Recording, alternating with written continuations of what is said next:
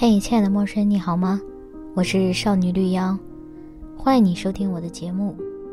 很长时间没有更新了，主要原因还是因为我比较懒，加上拖延症。嗯，如果让你久等的话，那么谢谢你还在等我。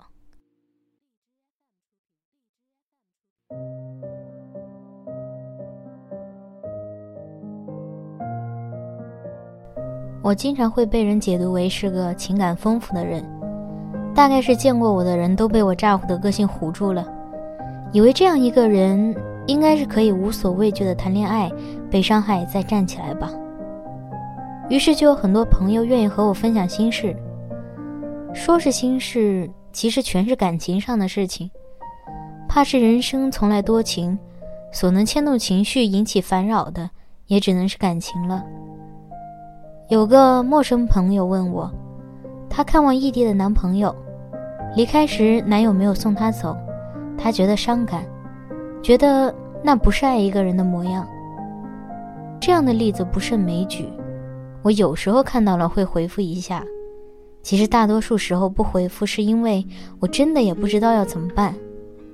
我回那个陌生朋友说，爱一个人没有标准，不是所有的男朋友都要送女朋友走。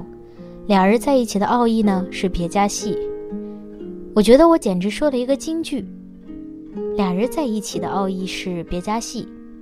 回复完，我一直在想这句话。我觉得别加戏可以扩充到成人世界的方方面面了。爱情如是，生活各方面都如是。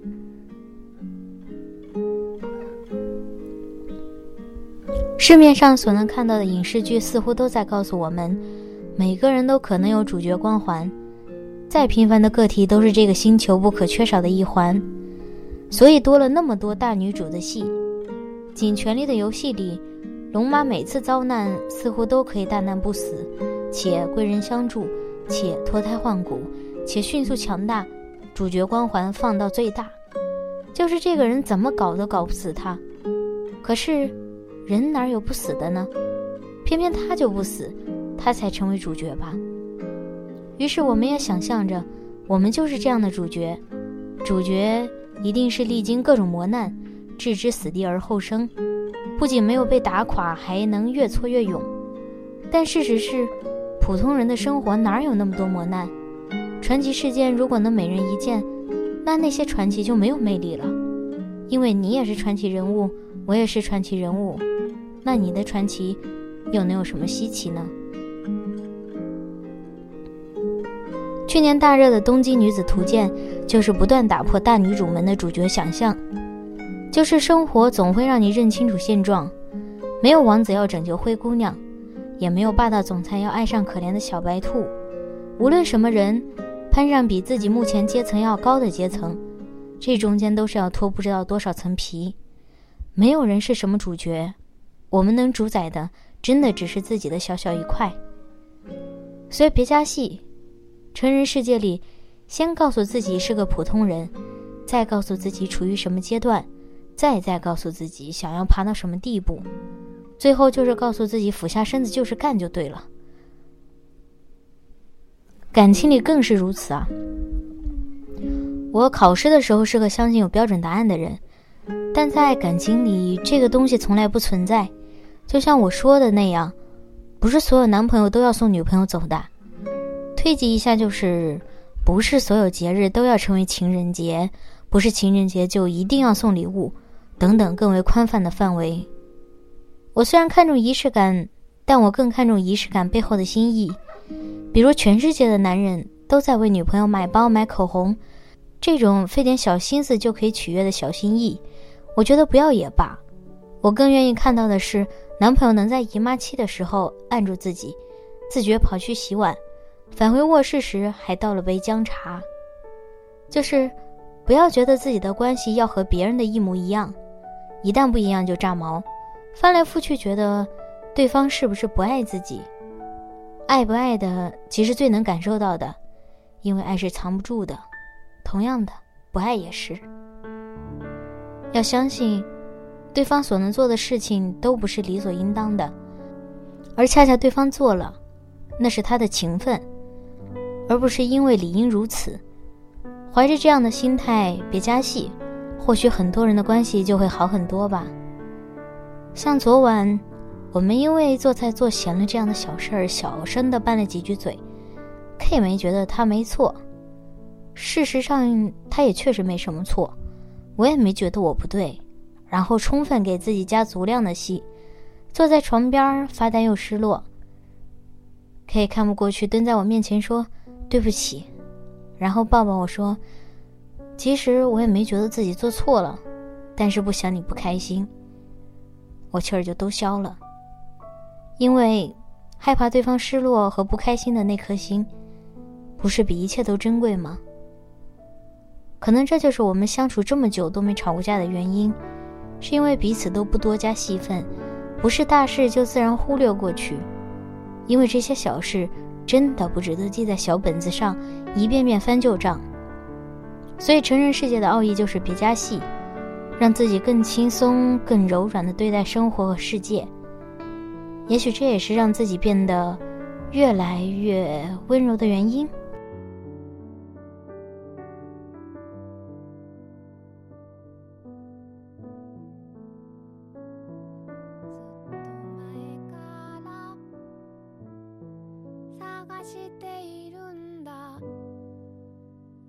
ずっと本気で求めている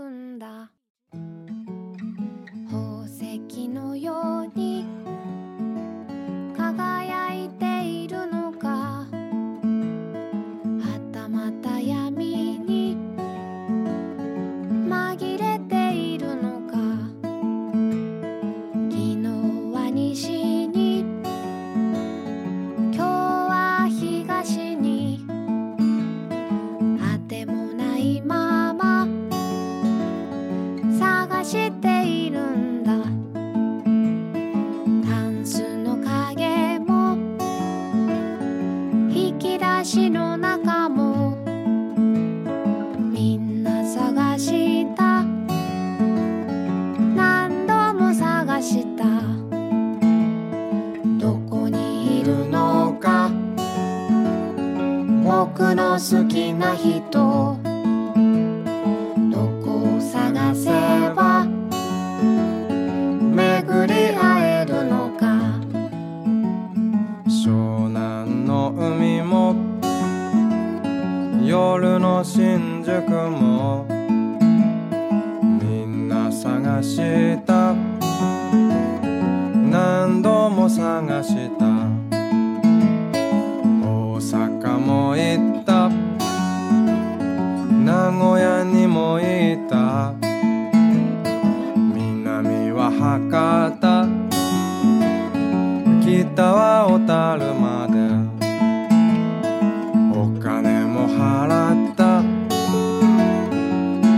ゼントもした。働いて貯めて。そしてつぎ込んだだけどどこにも。どこにもいないよ。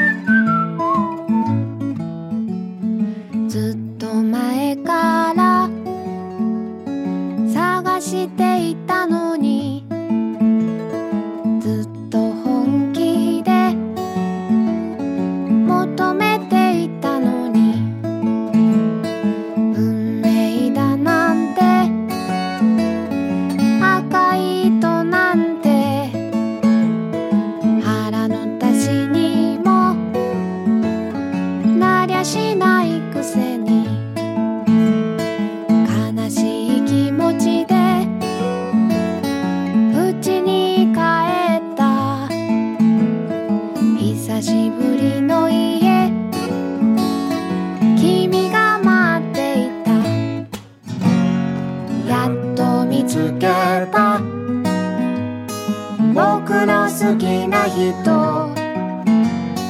なんだ初めから。